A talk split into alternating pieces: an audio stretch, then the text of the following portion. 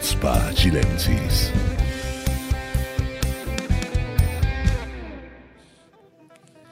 Qué buena introducción, ¿no?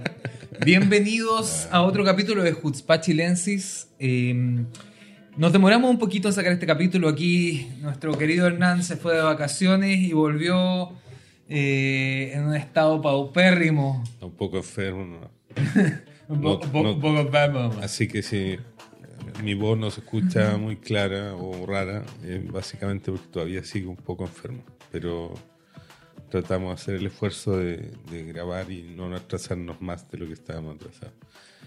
Sí, sí, la verdad es que nos atrasamos algunos días, pero nada terrible. Aquí pasan cosas todos los días, así que nos dio un, par de días más de, por lo menos para mí, de sufrimiento. No sé para ti, pero cada día eh, avanzan eh, algunas de las cosas que habíamos hablado en capítulos anteriores. Pero bueno, primero, partamos por lo primero.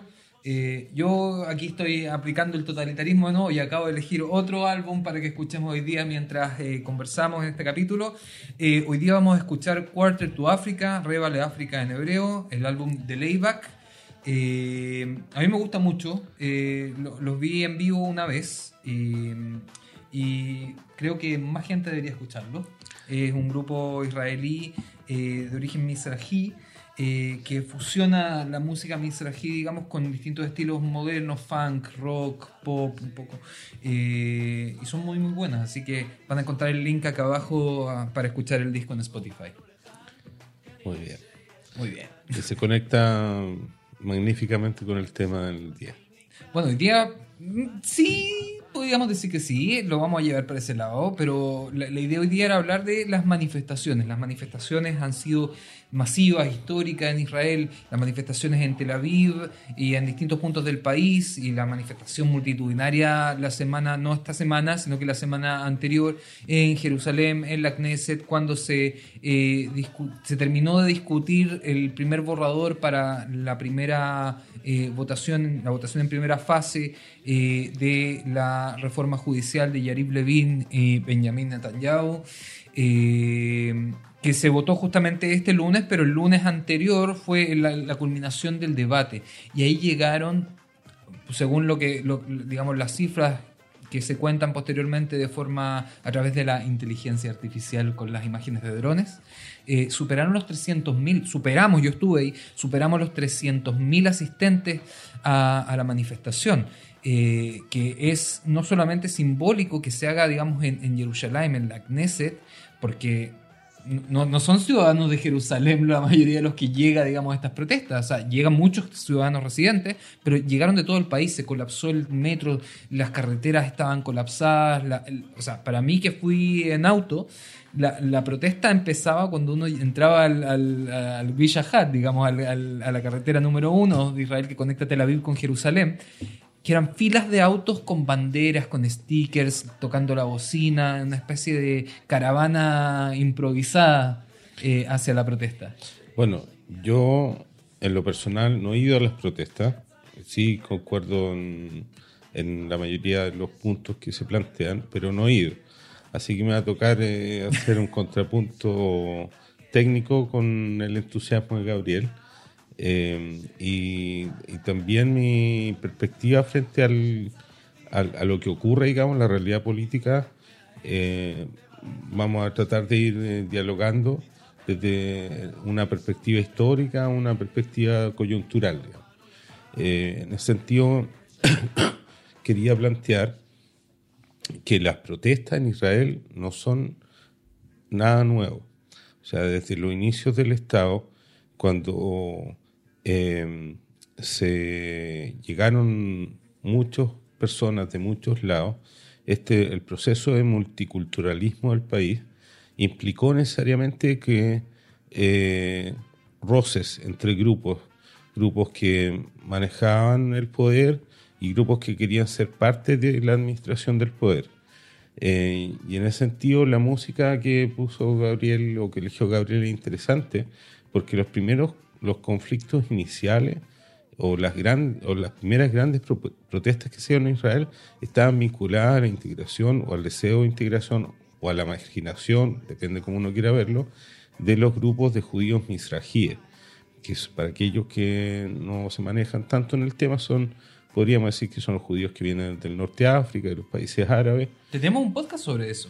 Hicimos un podcast sobre ¿Hicimos eso. sobre eso? Hicimos un podcast sobre eso. Ya no me acuerdo porque hemos hecho tanto. Hicimos un podcast sobre a- eso, Algo, sí. algo hablamos.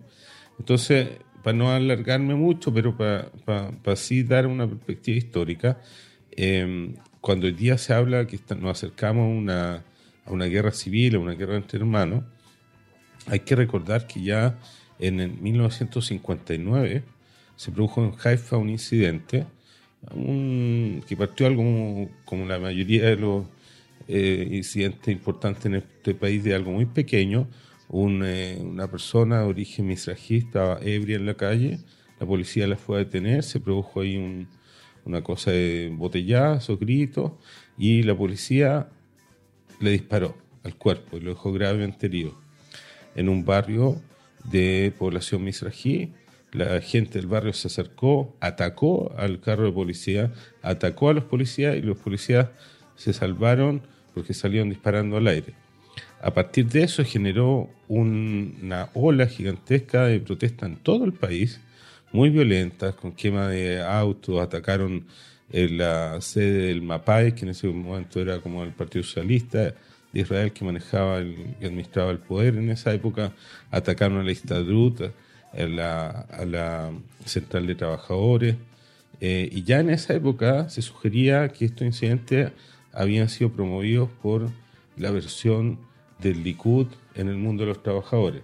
O sea, ya había ahí un tema que ligaba al mundo de los misrajíes con el Likud y con el conflicto con lo que ellos han, siempre han definido como el establishment askenazí, como el, el- el grupo de poder dominante vinculado al, a la- al grupo askenazí. Esto continuó, eh, fue creciendo en los años 70, eh, son bien conocidos, quizás no tanto conocidos, pero son, se- seguramente algo han escuchado de las panteras negras israelíes, que no tienen nada que ver con las panteras negras de Estados Unidos. Tomaron el nombre porque era justamente la eh, un- una lucha social, digamos, de una minoría, o ni siquiera minoría en Estados Unidos, pero Hay- de hay- una población marginada, digamos. Eh, Más o menos, porque hay una anécdota, en esa época estaba Golda Meir en el poder. Golda Meir, todos saben, de origen, vivió en Estados Unidos, tenía Sí. nacionales. Entonces ella conocía bien el tema de las pan- panteras negras. Eh, y eh, ella dijo que realmente escuchar solamente el- que en Israel hubiera panteras negras le- le- le- no la dejaba dormir la noche. Y por eso mismo les gustó a los mensajes del y decían, no, solamente va a molestar a Golda Meir. Eh, insistieron en eso porque en realidad las panteras negras de Estados Unidos eran anti-israelíes y poco tenían que ver con lo que ellos querían plantear. claro. Pero eh, eh, las panteras negras eh, reivindicaron otra vez la protesta como algo, como un instrumento válido. Hay famosa, la famosa huelga de hambre que hicieron en el año 71 en el Cótel, ahí mismo en el Muro de los Lamentos, se sentaron, eh, llamó mucho la atención. A los tres días el gabinete Golda Meir ya estaba liberando eh, presupuestos para mejorar la, realidad de la población misrají. Eh, mucho ocurrió de eso. Ahora vamos a hacer como un salto histórico y decir que básicamente este grupo que peleó por su integración en los grupos de poder, de alguna manera lo logró. O sea, después del año 73, los partidos, tanto de izquierda como de derecha, integraron gente, eh, el ejército, Saúl Mofaz salió ahí, Ben Eliezer, eh, nuestro amigo de Abodá, se me olvidó el nombre, Amir Pérez, Amir Pérez, mucha sí. gente eh, que fue notable o que tuvo eh, puestos eh, de importancia en la historia política y cultural de Israel, vienen, se hicieron espacio a través de esos, de esos movimientos. Y yendo ya más eh, a modo general, podríamos decir que en la cultura israelí fueron aceptados tal cuales son. O sea, hablamos con Gabriel hace un segundo, cuando eh, conversábamos el tema de la música, de la elección de la música, que día si tú dices música israelí, en gran parte está hablando de música mizrají, o sea, un componente pilar. Lo mismo que en otros aspectos culturales como la comida. Si tú dices música, comida israelí, tú no piensas en un lat, que piensas en un falafel, o en hummus, o en, eh, otras cosas que están vinculadas a esa cultura. Lo mismo los bailes y otros temas. Entonces, de alguna manera, ellos se integraron. Eh, y con eso, te pase de vuelta, digamos que mi idea central es que las protestas están siempre vinculadas al deseo de un grupo determinado de integrarse a la sociedad, que no es en contra de la sociedad. No es que estos grupos quieran destruir el Estado de Israel, como muchas veces se pensó, o como otras protestas. Como nos acusan hoy día.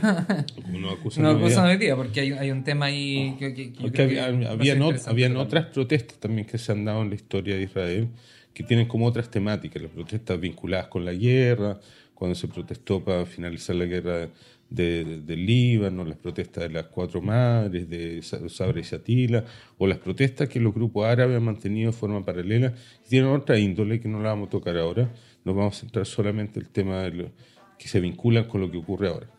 Ahora, mira, yo creo que es necesario igual hacer una, una especie de observación respecto a la, la evolución justamente de lo que planteabas, digamos, de la discriminación generalizada o eh, podríamos incluso en algunos momentos llegar a decir estatal hacia la población misrají eh, y la evolución de este, de, de este despertar, digamos, de protesta masiva y de, de, de aire de, liberación para ser considerado como igual. Eh, el efecto político que tuvo esto fue absolutamente... O sea, se, se dividieron en polos. O sea, hay, por ejemplo, en ese momento eh, Begin, liderando el Likud, fue muy, muy inteligente y aprovechó este vacío. Y lo voy a decir así, aprovechó un vacío para decir, vengan a nosotros, nosotros los vamos a proteger y los vamos a cuidar. Pero, sin embargo, los líderes del partido siempre siguieron manteniendo, digamos, y, hasta el día de hoy siguen siendo Ashkenazim. El Likud no ha tenido, desde creo que ha tenido solamente un, eh, un eh, líder del partido Mizrahi en toda su historia.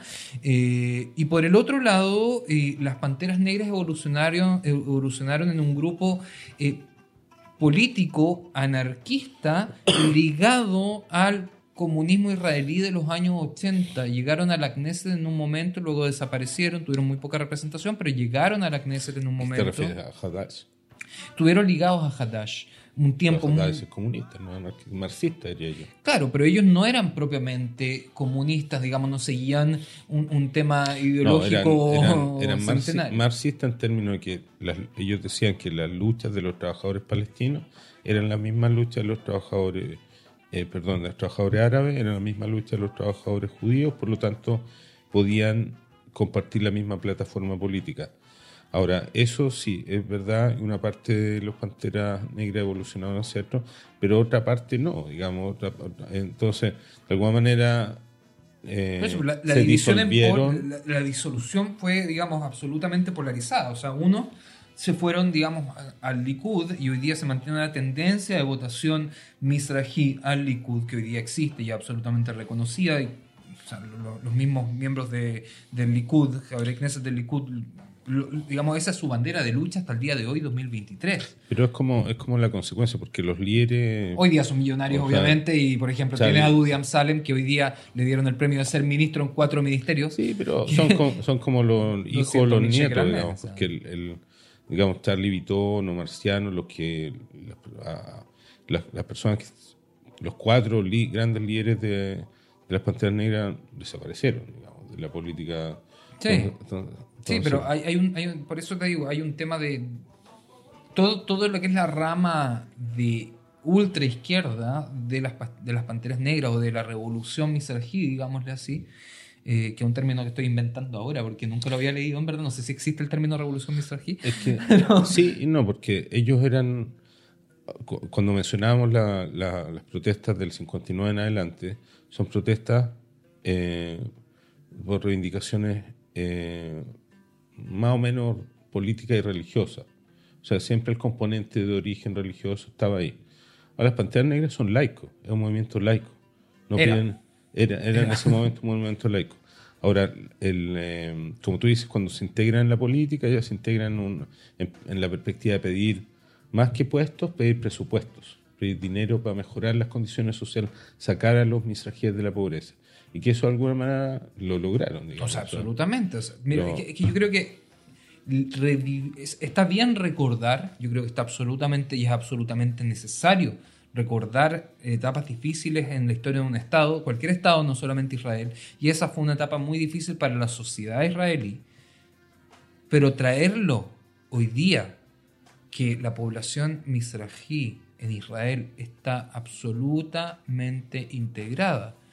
Y sobre todo desde el discurso del Likud, por ejemplo, de Dudi Amsalen o, o, eh, Ga- Galit Distel, que es la nueva ministra de Asbará, el tema misrají es el discurso central. El tema, ustedes los Ashkenazim, Galit Distel, la nueva ministra de Asbará, hace una semana hablaba en la Knesset y decía, ustedes se les acabó, se acabó, se acabaron, la, se acabó la fiesta, por decirlo, de ustedes, ustedes los Ashkenazim.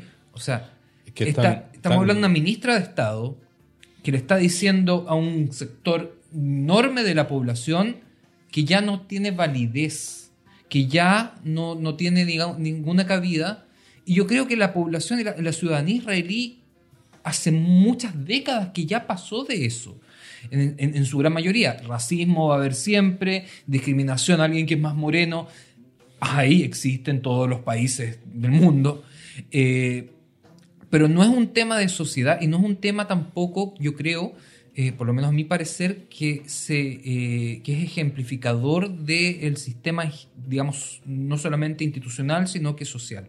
Eh, en el sentido de que, por ejemplo, tú ves las listas en la Knesset, te digo, mi partido y Yatir, en mi partido que, que lo, lo encasillan en la ideología Ashkenazi, es un partido de Ashkenazi. en los primeros 30 lugares tenemos más israelíes de origen misají que en el Likud. Lo que pasa es que el... el- Y ver, no hablamos de eso, no es un tema para nosotros. Él es misají o ella es misají y él es... No es un Sí, tema. pero creo que me, me- quizá me expliqué mal, porque el- el- lo que yo quería decir es que las protestas están vinculadas siempre a integración, al, al deseo de integración de un grupo que siente marginado el poder, o a ese conflicto con el grupo de poder. Que, en- que en, en estas primeras etapas de la historia del país, que hay que recordar siempre que Israel es un país muy joven, eh, se centró en este conflicto misrají nazi eh, que está siendo utilizado siempre porque suena bien y ha resultado y qué sé yo. Pero, por ejemplo, Ahora- hoy, día, hoy día para la... O sea, justificando la reforma judicial de Yariv Levin, se aplica el- esto. También dicen no hay suficientes jueces en Mizrahim. Totalmente. O sea- porque es el último, el último reducto donde ellos no han podido ingresar masivamente. O sea, ellos votan por un partido, estamos hablando de los que apoyan la, la- la reforma, todos menos Shas, votan por partidos que los líderes no son Mizrahim. Sí, está bien, pero el, el- Benjamin Netanyahu El, eh, no tiene, digamos, el- no la- tiene mucho de Mizrahim. en la época del rabino Barak, que también salió hace un tiempo, pero él marcó la historia jurídica del país. O sea, él lo dijo, digamos. O sea, no, no consideraba que habían jueces misrajíes apropiados para ser parte de la Corte Suprema. Ahora, ¿Eso es un problema? ¿Habían jueces etíopes suficientemente cualificados? Me imagino que en ese momento no. Habían jueces latinoamericanos, mira, nosotros. O sea, no. O sea, probablemente hay abogados de excelencia latinoamericanos que, bajo nuestro criterio, podrían ser, digamos, fácilmente candidateables a la Corte Suprema, pero, ya, pero... o sea, eso al- no es al- lo que pesa. No, pero el tema nuestro son la protesta. Entonces, la protesta es porque un grupo que se siente fuera del poder quiere ser parte del poder. Y el, el poder judicial, hasta el día de hoy, es un lugar donde los misrajíes no han podido ingresar masivamente. Ese eh, justifica, eh, justificaría la protesta, pero en este caso inverso, porque los que protestamos son nosotros. Es que Entonces- claro, o sea, entonces- cuando tú entonces- decías que la protesta va, digamos, en cuanto a, a la exclusión de un sector de la población, Porque ¿cuál ellos es el sector excluir a excluir? ellos no ¿Cuál quieren es- excluir a nosotros. ¿Y, y- y qué sector representamos nosotros? Porque, o sea, yo he ido a las protestas desde que desde las protestas de los puentes, desde que se espérate, anunció. Déjame terminar, porque si no, no se va a entender. es una parte. Pero, como tú bien decías, eso es la historia. Ahora, ¿quién es el otro grupo que quiere ser parte del poder y ha estado fuera? Los Mitnahalim, los colonos. Tenéis 500.000 eh, israelíes que viven fuera de la frontera de Israel y que por mucho tiempo no han sido reconocidos porque no son parte de Israel. Y ellos hoy día se sienten eh, potenciados por esta coyuntura en la que ellos pueden definir hacia dónde va el poder y, y quieren legitimarse. O sea, el hecho que busquen legalizar los asentamientos, eh, legitimar su forma de educación, legitimar su forma de ver el mundo. Eh, sí se conecta con mi tesis esta de, que ellos son el grupo que quiere eh, ser parte también de la, de, la sociedad. Y ahí se cruzan, se cruzan, se alían y surge el personaje Netanyahu como un Begin 2 que sabe utilizar la coyuntura, sabe leer el mapa sabe... Aprendió, digámoslo, porque...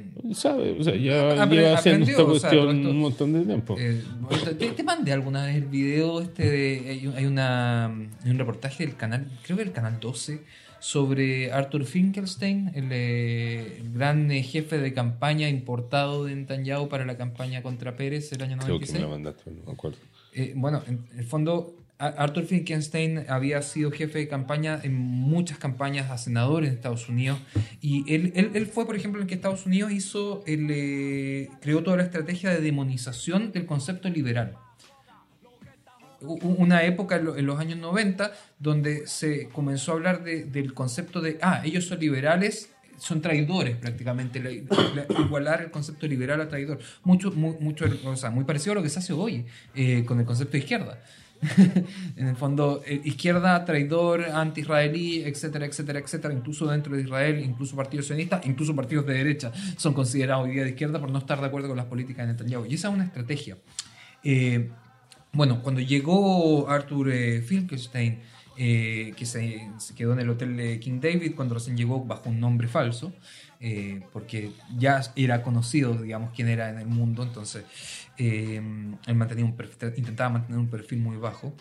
Eh, le llevan las encuestas, las primeras encuestas de Netanyahu perdiendo eh, con un 20%, con un solo 20%, y Shimon Pérez sobre el 45%. Y le llevan todas estas encuestas y el tipo dice, estas encuestas no me sirven de nada. Quiero hacer una encuesta nueva hoy día.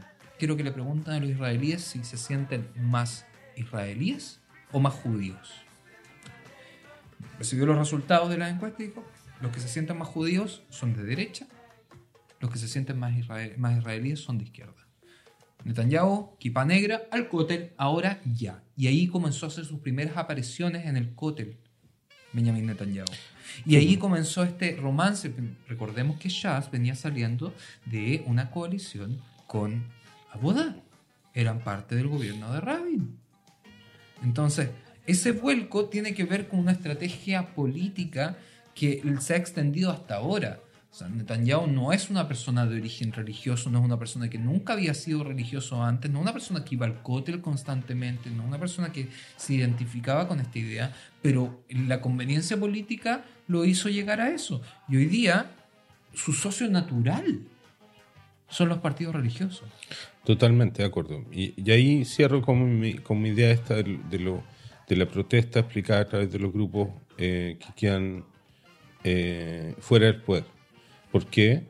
Porque el, ellos ganan, o sea, ellos ganan la elección y, logran hacer una coalición eh, que no somos capaces nosotros de destruir en términos de mayoría. O sea, nosotros no podemos dividirlo a ellos y hacer una negociación con un partido religioso, ser nosotros mayoría llegamos a una situación en que estamos en dos, en dos lecturas absolutamente diferentes de la sociedad.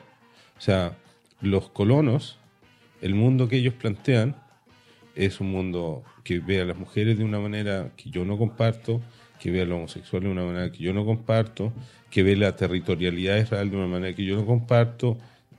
Son demasiados los puntos de divergencia como para que podamos sentarnos y ser parte de la misma coalición. Yo creo que incluso, incluso para la mayoría del Likud ocurre ese mismo fenómeno. Pero el Likud está dispuesto a hacer cerrar los ojos. Yo creo que no el Likud, yo creo que Netanyahu está dispuesto a cerrar los ojos frente a cualquier cosa. pero, pero, Porque hace dos años, hace dos años. pero todos los, demás, todos los demás. En las elecciones anteriores, Netanyahu le preguntaron si es que haría coalición con Ben y Smotrich. Y él dijo que no, que jamás. que no podía ser ministro en su gobierno. Otra vez, llegó una fórmula en que es indestructible Entonces, nosotros, todos los que quedamos fuera, la, la, la minoría, la gran minoría, porque somos casi la mitad, quedamos fuera de esto y ellos hoy día tienen el poder de cambiar todas las reglas del juego, ¿Qué lo están haciendo?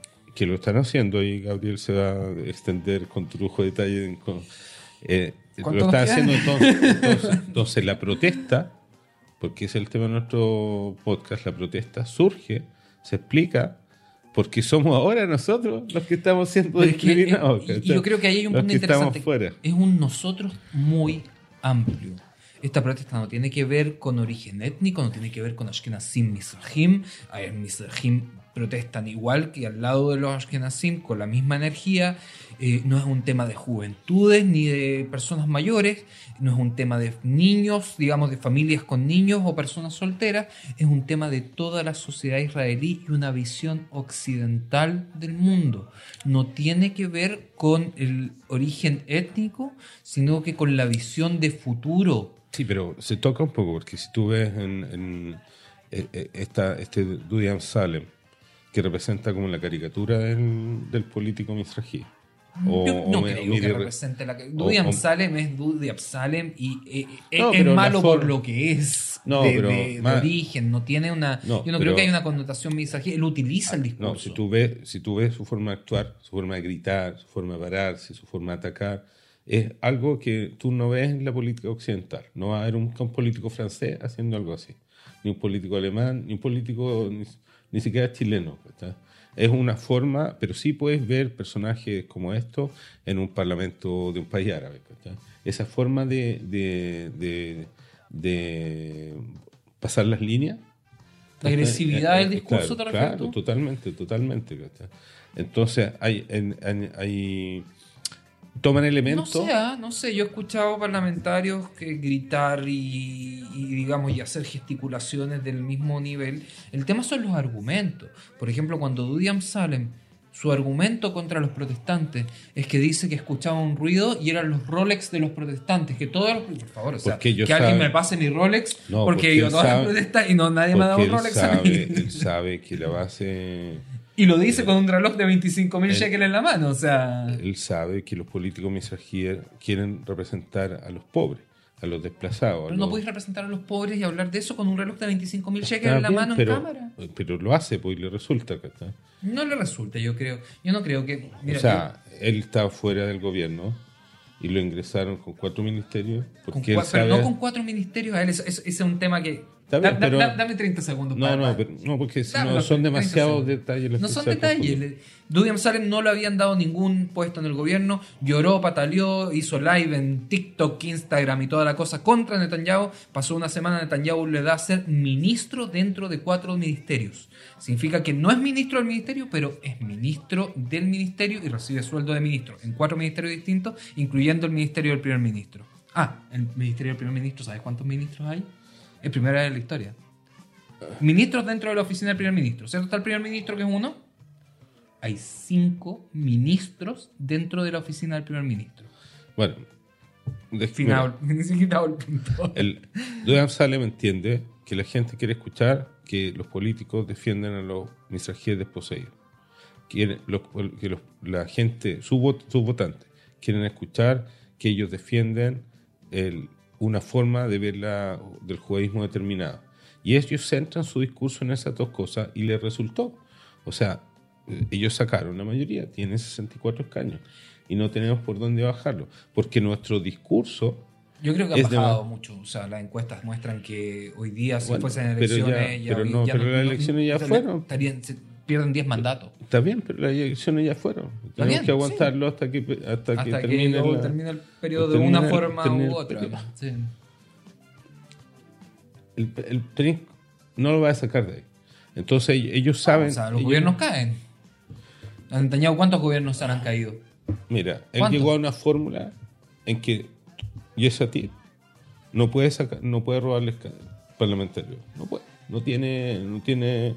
Porque el discurso que Yesatir, o que en el fondo es el Partido Central de Oposición, defiende, es un discurso tan occidental, tan del liberalismo centro-izquierda, que no podéis. Yo no creo que sea un discurso eso. de centro izquierda. Pero total, o sea, Yair Lapid se pasó los últimos 10 años criticando a los ortodoxos.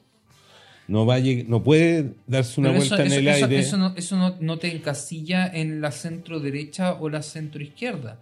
O sea, hoy día tienes, por ejemplo, Lieberman ha Ente- sido mucho ente- más no. duro y no deja y no, y no deja de ser igual No, de derecha. Pero en, en los valores que defiende, los valores culturales que defiende el, el liberalismo de Lapid, como el- la tolerancia o, el- o la visión pluralista del judaísmo y qué sé yo, no tienen cabida en una coalición política con estos grupos. O sea, no podéis juntar a alguien que valida el, el reformismo, por ejemplo, como es Lapid, con cualquiera de estos personajes. Ellos no se van a sentar en la misma mesa. No se van a sentar. Y sabes qué, yo me atrevería a decir que hace 25 años el Likud ta- estaba en una posición similar. Porque el Likud era un partido liberal, el Likud era un partido pluralista. Está bien, pero y lo- era a, un- lo, a lo que voy es que llegaste a un punto en que no tenéis cómo romperlo. Entonces, Sí, pero entonces yo creo ellos que tienen, todavía ellos queda tienen gente en el Likud que conserva Sí, pero- ese liberalismo pero- pero y, otra vez, a- y lo define. lo que estamos hablando son las protestas. Volvamos a las Entonces- protestas, ya, volvamos a las protestas, porque no nos vamos. no, porque, o sea, nosotros somos los que protestamos ahora. Pero ¿quiénes somos nosotros? Ese, ese es Son mi punto. Son- Los que vemos el mundo desde una visión más pluralista, amplia. Pero hoy día, 2023, eso no pasa, por ejemplo, yo creo que ese es el punto importante, no pasa por ser misargio nací. Yo creo que en, en- en- una gran cantidad, menos, en algunas personas sí, pero, o sea, te digo, en las protestas ves todo. pero tipo mayoritariamente de gente laica. O sea, mayoritariamente Pero es que la gente laica tenía- no necesariamente es que ashkenazí tengáis- hoy Que día. tengáis 10 personas con, con kipa, o 20, o 100, o 1000, de los 400.000, 300.000, lo que sea, es un porcentaje muy pequeño. O sea, la, la mayoría de la gente que está ahí es gente como tú y como yo, que ve el, que ve el mundo de, de- de- Es que de determinada es manera. Por eso somos como tú y como nosotros, yo- nosotros los que... La gran tragedia es que nosotros hoy día quedamos fuera del pueblo. Quedamos Eh, excluidos. sí. O sea, no, no tenemos, no tenemos ninguna capacidad o, o posibilidad eh, de eh, detener lo que está pasando ahora. Yo creo que las protestas son el medio más eficaz para defendernos frente a lo que está pasando ahora. Y ha tenido un efecto, ha tenido un efecto. No podemos decir que no ha tenido un efecto. Se- o sea, Herzog no reaccionó ante las no protestas. eh, digamos, estas protestas se ven afuera. Herzog- Herzog Biden que- no que- hubiese dicho lo que Herzog- dijo. Herzog es de abogado, si no hubiera reaccionado es que no... No, no, pero No. por Biden, Macron, eh, el ministro de Exteriores de Alemania, no hubiesen reaccionado si es que no hubiesen habido la mas- si no hubiese habido una masividad en las protestas que han ocurrido en el último mes y medio o más. O sea, mira, yo, yo creo que el tema de Misrajim, para cerrarlo un poco, por lo que he visto yo por lo menos, no es un limitante para participar en las manifestaciones. Hoy día la sociedad israelí comparte más valores universales que valores, digamos, étnicos heredados de antaño. Esa es la realidad israelí y esa es la razón del progreso del Estado de Israel. No estamos, digamos, las panteras negras hoy día no tienen cabida porque no hay una discriminación mm, de ese nivel tan grotesco o, digamos, no yo me atrevería a decir que no hay una discriminación más grande hacia los misajim de la que hay hacia los olim hadashim por no manejar el idioma. Está bien, pero lo- los Mitnahalim no son parte de la sociedad israelí. Eh, bueno, de partida físicamente no...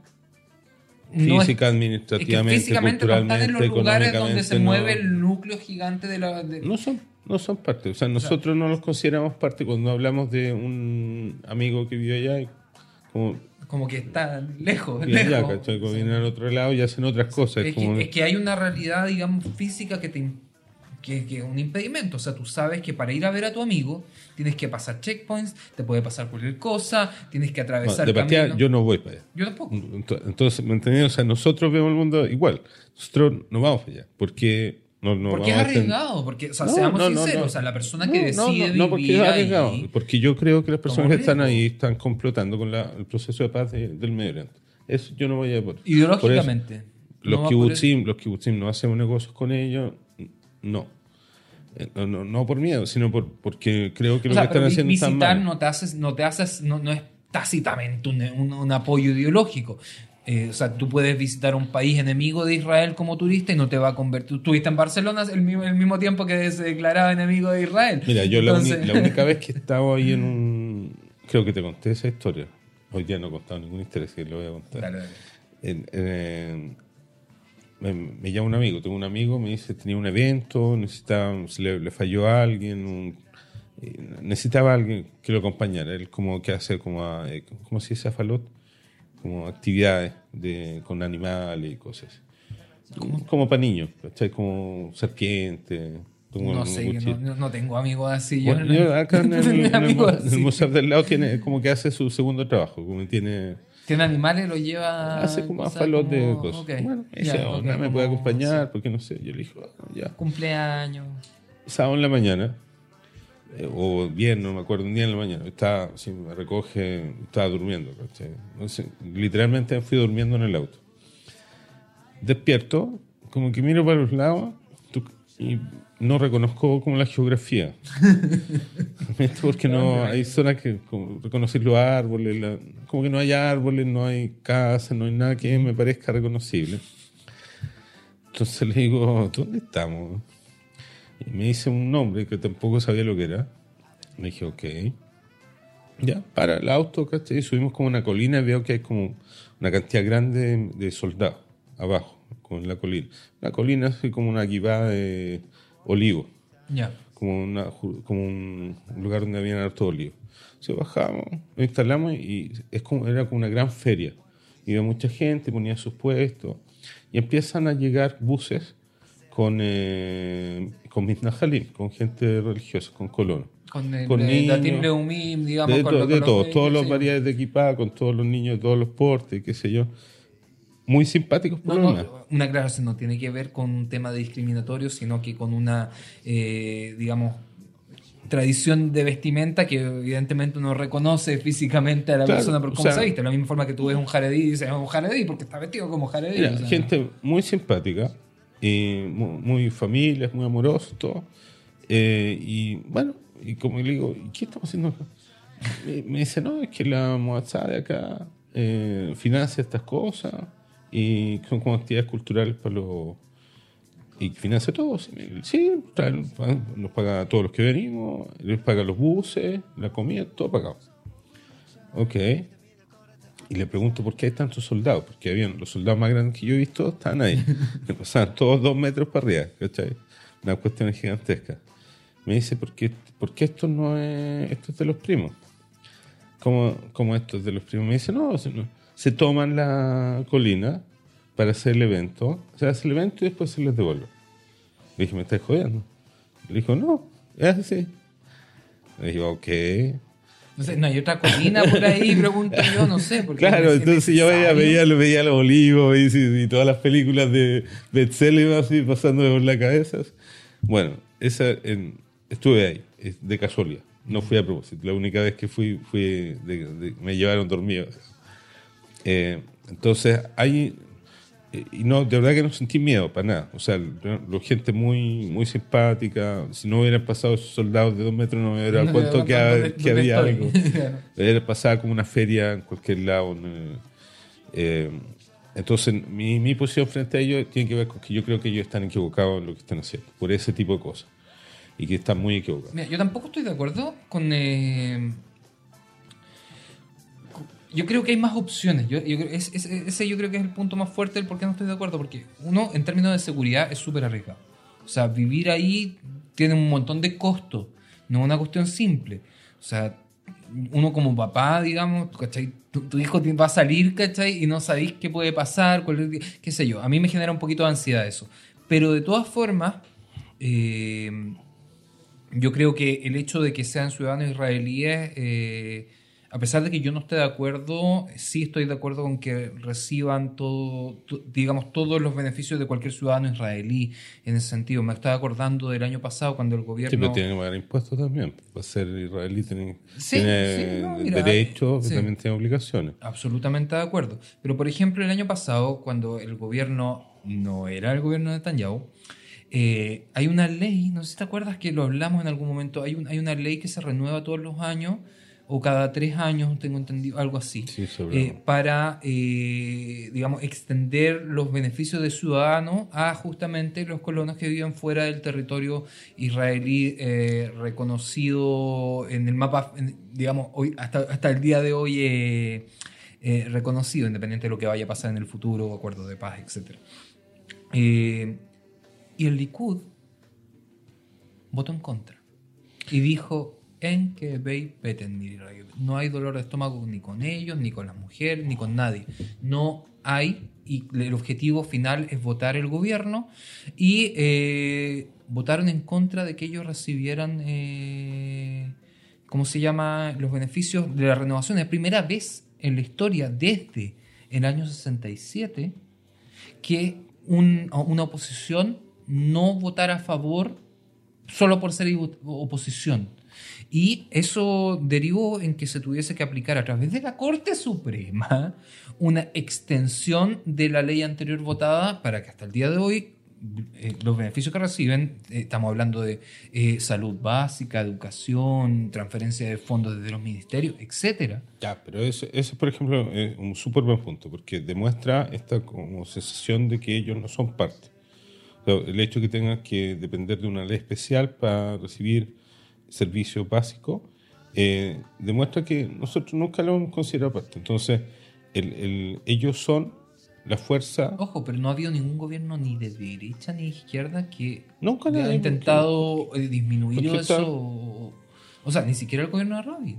El gobierno de Rabin, no, no sé si le habrá tocado, la verdad. No, lo eh, que pasa es que en, No, no, en- mentiría, pero- es posterior, pero, pero sí habían, eh, o sea, para todo necesitáis plata, o sea, para tener todos esos soldados de dos metros necesitáis que haya que, que presupuestarlo. Entonces, el, el tema es que el, antes eran poquitos, Rabin, Sharon eran X, hoy día son 10 veces más, 20 Claro. veces más, 100 veces más, no sé cuántos exactamente. Pero son, un- son una, una cantidad que ya tú no puedes decir, no, mira, lo vamos a sacar a todos, lo vamos a poner en otro barrio de Berseba, le vamos a dar un millón de secas a cada uno y quedamos listos. Esa solución ya no puede hacerlo, porque son demasiados. Eh, Eh, no, claro, pues ahí sí todavía hasta el día de hoy siguen reclamando por eh, Gush Katif y por la desconexión de Gaza. O sea, ahí, ahí ¿sabes qué? Tengo, tengo que confesarlo, me da una rabia cuando se refieren a eso los partidarios del Likud, porque Likud y Netanyahu votaron a favor, no estuvieron en contra de la desconexión. Ellos votaron a favor. Y hoy día su sector es el que reclama lo que le hizo a la izquierda a ellos. Pero oye, ellos votaron a favor. ¿Qué estamos hablando? Bueno, pero hoy día, por lo mismo, la, digamos, el mundo del sionismo nacionalista ha sido desconfiado con todo, digamos. O sea, hasta el último segundo no le creían nada a Netanyahu. O sea, todavía hay alguien en la política israelí, se- seamos sinceros, hay alguien que le crea a Netanyahu. No, pero, pero ellos lograron llegar a un punto en que son imprescindibles. O sea, al contrario... Para Netanyahu son imprescindibles. Totalmente, porque eh, por sus cosas personales, su juicio... Porque está dispuesto a ceder, de- solamente es imprescindible para ellos, son imprescindibles porque Netanyahu está dispuesto a ceder. Si Claro, no ya existieran cedió, ellos, si no existieran Él ellos, y toda su, su, su gente. ¿cachai? si, los, si, si Smotrich y Ben-Gvir no tuviesen el poder que tienen hoy día, yo no tengo ninguna, no tengo ninguna duda en que si tuviese que recurrir al apoyo de Ahmed Tibi y Ayman Ode de la lista árabe unificada, Netanyahu lo haría con tal de no caer preso. Y me atrevo a decirlo. No, está bien, pero eh, volviendo al tema, tenés este grupo emergente que logró tomar el control, que nos marginó a nosotros. Eh, entonces, ¿a, qué quería eh, apuntar? Como tú dices, en las protestas han tenido resultados porque Biden se No pronunció, por porque eso, o sea, esa es una de, de los resultados. O sea, yo creo que el año 2011, en 2011 las protestas eh, sociales, que fueron mucho más generalizadas, o sea, había muchas más protestas, se llegaron a 500.000 eh, por mucho tiempo, eh, con apoyo de los medios, eh, una cosa incluso más neutra en términos que se, se peleaba por cosas de vivienda, sociales. Sí. Eso, ¿qué pasó con eso? ¿Qué pasó con eso? No, pasó se nada. pues, el, el- se, el- se nos acabó el disco. Vamos a ponerlo de nuevo. el, eh, Vivi, Vivi lo absolvió. O sea, la, la líder del movimiento, que era Daphne Leaf, ¿dónde está Daphne Leaf? No puede hablar. Porque le, le metieron un juicio por eh, golpear a un policía. O sea, imagínate Daphne Leaf como deporte, eh, gol- golpeando a unos policías. Le hizo así. Le hicieron un juicio, eh, la metieron presa, la, la la tuvieron, y llegó a un acuerdo con la jueza de que lo liberaban condicional, pagando multa y qué sé yo, y no podía meterse más en política nunca.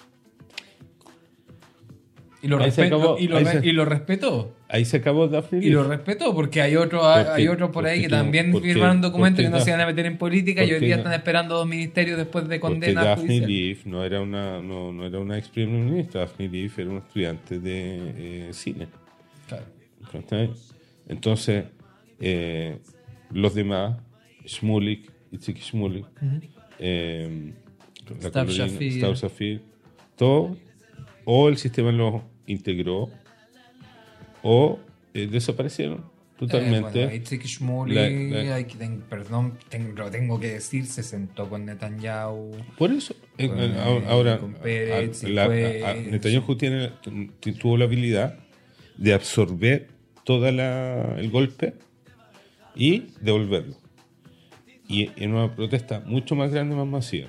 Entonces, en- con todo respeto a los 300.000 personas que fueron, Solamente en Jerusalén un día. solamente en Jerusalén un día, que pueden seguir dos meses más protestando, yo lamentablemente no creo que seamos capaces de revertir esto hasta la elección próxima. Yo creo que ahí hay un trabajo eh, Es que el gigante. El peligro es ese. O sea, no, no, no quiero ser populista ni dar mensajes vacíos ni nada de eso, pero yo creo que estas protestas tienen un significado distinto. Aquí no estamos jugando algo que no había estado en juicio ni en, los- ni en las pesadillas más terribles de las protestas del cottage, ni de las protestas de la vivienda, ni de las protestas anteriores. Lo que se está haciendo hoy día no tiene precedentes en ningún estado que hoy día sigue siendo considerado democrático en el mundo.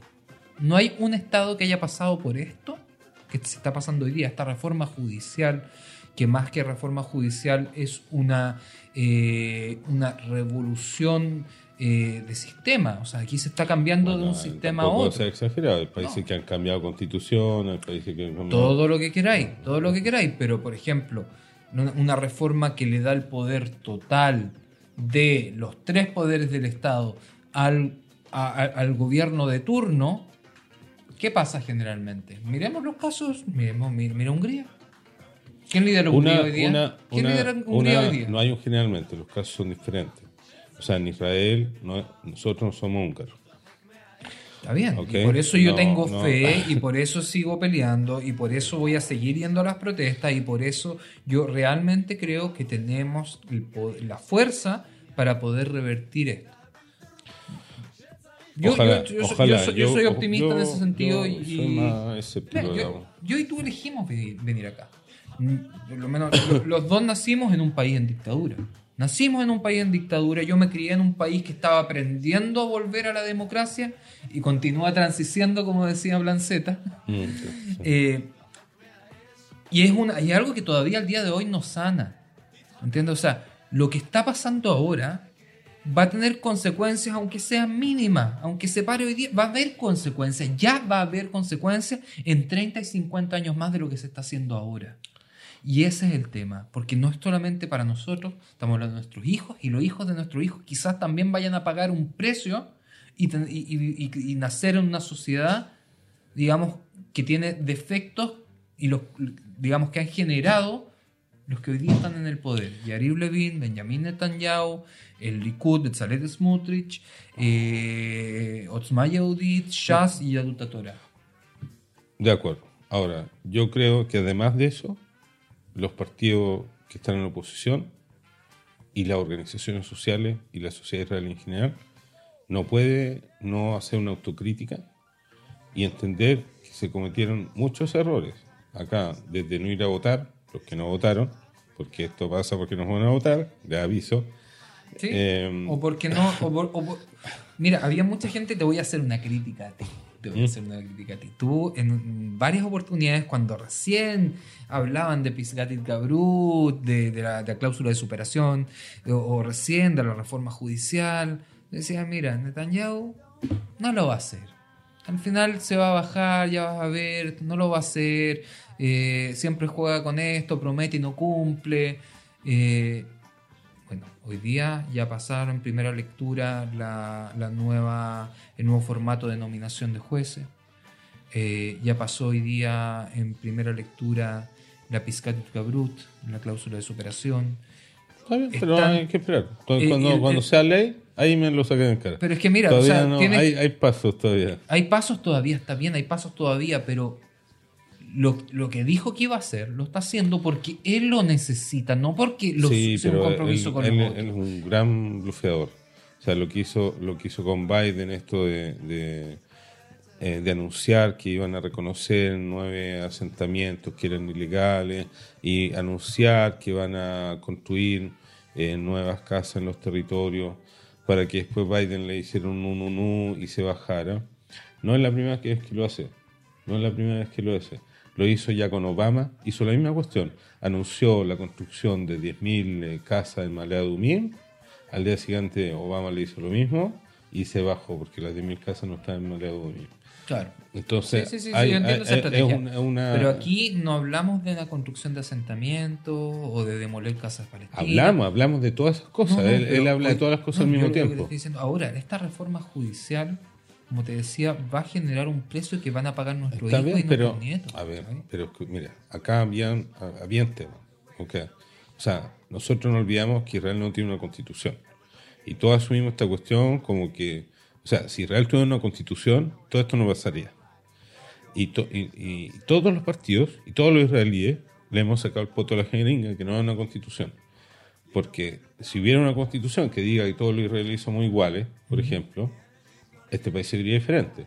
¿Sabes? Porque Pero- hoy día estaba leyendo justamente por qué se dejó de lado el proceso de constitución, porque hay que entender que la, la, la- la comisión en la que se ve la reforma judicial es la comisión de constitución, leyes y, y qué sé yo, y, y, y leyes Legislación. y... Legislación. Legislación, eso. Bueno, JUCA es constitución. Ah. Eh, ju- bueno, la, la, la data JUCA, la, la, Comisión de Constitución, ¿ok? Que nace el año 51, si no me equivoco. ¿Por qué no se siguió avanzando? La idea es que las leyes básicas del Estado fueran capítulos de la Constitución. Ese era, Claro. ese esto era, el, era el modelo. ¿Por qué no se siguió avanzando? Porque tenía ese problema, ¿cachai? No, no. los ultraortodoxos exigieron parar el proceso porque no podía haber una ley terrenal superior a la Torah. Ah, bueno. Ya ahí estamos listos. Ahí entonces, paró, ahí porque paró el proceso. Estamos listos entonces, ¿me entendí? Y, eh, entonces, si todos los demás sabemos que no hay una normativa, no hay una cancha rayada clara, no nos podemos sorprender que pasen estas cosas. O sea, eh, Netanyahu ha sido así por 20, 30 años, ¿cachai? Los israelíes han sido más o menos igual y nosotros también. O sea, nosotros, todos los demás. Entonces, asumimos, asumimos que las cosas van a arreglar solas. No se van a arreglar solas. Acá, eh, primero asumir el tema este de la legalidad general, de una constitución. Eh, segundo, eh, asumir la participación democrática. Y yo ahí hago mi culpa porque debería estar protestando contigo en las calles. Debería estar Pero protestando. tengo que trabajar señora, para pagar el, señora, tengo- que vaya a las protestas, vaya a tengo que trabajar para pagar el costo de vida. Que otro- pagar el costo de vida del que no se problema. están preocupando y fue una de las razones por las que Netanyahu ganó las elecciones. O sea, él prometió que se iba a preocupar del costo de vida, que mira lo que está haciendo este gobierno. O sea, Él prometió, vi, Sí, por eso. amigo tampoco prometió Shakran Ben Shakran decía Smotrich en una grabación. Está bien, pero la- el, el- el gobierno anterior también dijo que lo iba a solucionar, no solucionó. Y, el- y tenemos, tenemos un montón de problemas en ese sentido. Entonces, la, la- la constitución, la participación. Eh, y también yo creo que acá hay un tema esencial en entender eh, y, y absorber a estos grupos que quieren ser parte de la sociedad israelí, así como se hizo con los misrajíes. Yo creo que no podemos cerrar los ojos al, al, al sionismo nacionalista. Cuando uno lo ve, uno piensa al tiro en Rabino Cana. Racismo, extremo, falta de democracia, bla, bla, bla, Smutrich. Pero yo me, me quedo con eh, un discurso, un Cohen se llamaba, ¿no? uno de los diputados, no se me sé el nombre, que es del sionismo eh, nacionalista. Almog Cohen. creo. Y él, él decía, a mí no me representa Smutrich. Ah, y, y Smutrich hace una mala imagen de todo el... eh, porque ¿No era, él el que, sionismo, ¿No era él el que le no decía a Ahmed Tibi ayer en la sesión? No- no lo sé, no me que- todo O a Ahmed Tibi o a, o lo- a otro le decía que era un animal. Le decía, mira, há- hágale con la- como las no cabras. sé, no sé. le hacía como sé, ruido así, como, sé, como diciendo hay un animal. No sé, y, no- y yo creo que esa actitud eh, en- no es la correcta, porque hay que ver en- cuando los tipos te dicen eh, son sionismo nacionalista, sionismo. Nosotros tenemos lo común. ¿Qué es lo que tenemos en común? Si tú vas a estar en contra de ellos todo el tiempo, no vamos a llegar a ningún lado. Tenés que, tenés que buscar algún elemento donde tú te puedes conectar. No, pero es que, eh, eh, eh, mira, es súper fácil decirlo y el tema es que cuando en este momento están utilizando, están comportándose con una actitud absolutamente atropelladora, no solamente de la oposición, sino que de la sociedad completa. Porque aquí no hay ninguna consideración cuando- con ninguna minoría social.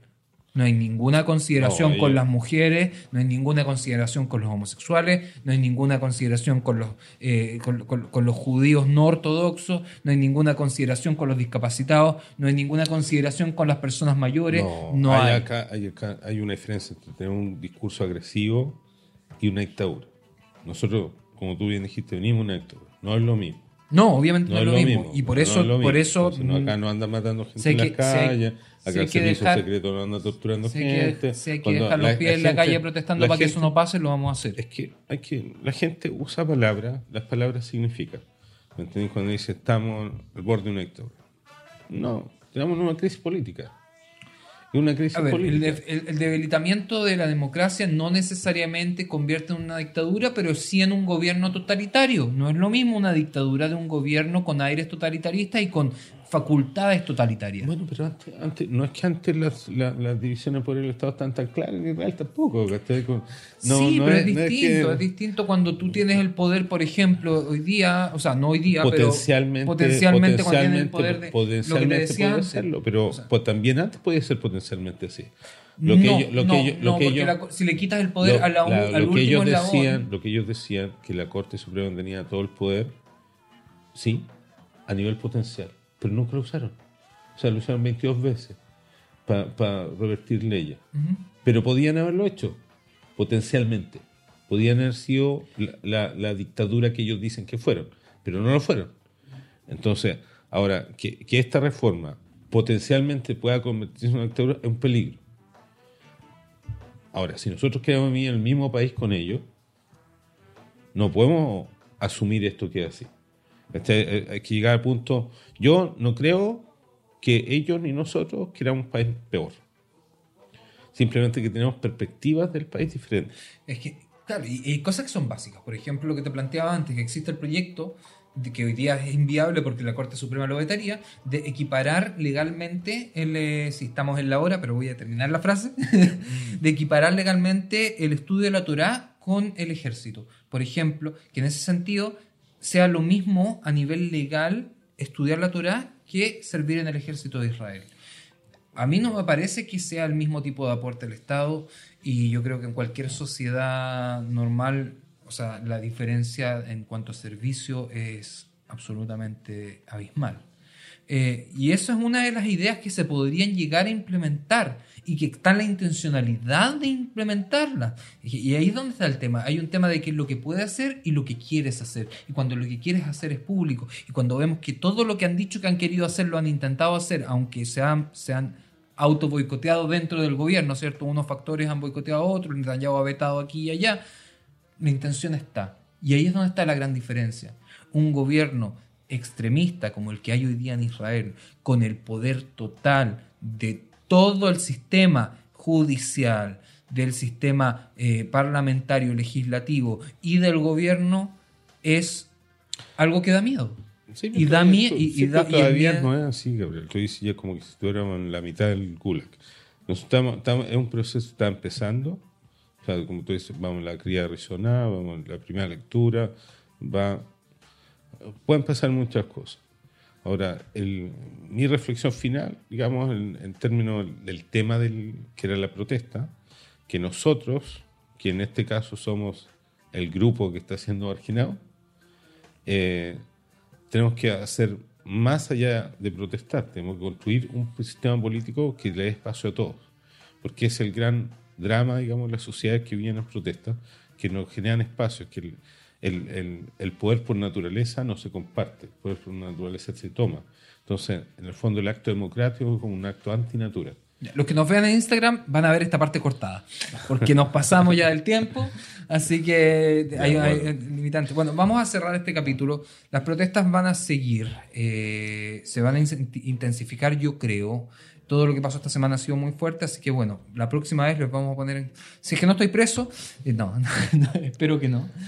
Pero eh, les voy a ir contando, porque yo de verdad estoy asistiendo a las protestas y yo creo que es el mecanismo más eh, fuerte hoy día que tenemos, ya que la minoría parlamentaria es evidente, eh, de evitar eh, que se cumplan todas estas intenciones eh, Apocalípticas. a- a- apocalípticas, antidemocráticas, etcétera, etcétera, etcétera. Así que amigos, les recuerdo, estamos escuchando Quarter to Africa, el disco de, Lay, de Layback, lo vamos a poner acá abajo. Eh, háganos comentarios, cuéntenos qué les parecen los capítulos, compartan. Y, Oye, gracias de verdad, Sí, porque veo que estamos como subiendo un poco. eh, Un po- un. Pero hay comentarios a nivel personal. Me- no, no sé. Siento que como que vamos avanzando en la cosa. Claro. Dos, O tres sea, capítulos pueden, vamos pueden hacer sugerencias de cosas que podemos ir poniendo en la mesa también, no sé, una ensalada de fruta y picar. Sí, pero no critiquen tanto, son buenos para criticar. Sí, no, bueno, que critiquen. Estamos en una sociedad democrática todavía. Todavía. Bueno, amigos, nos vemos el próximo, próximo capítulo. Adiós.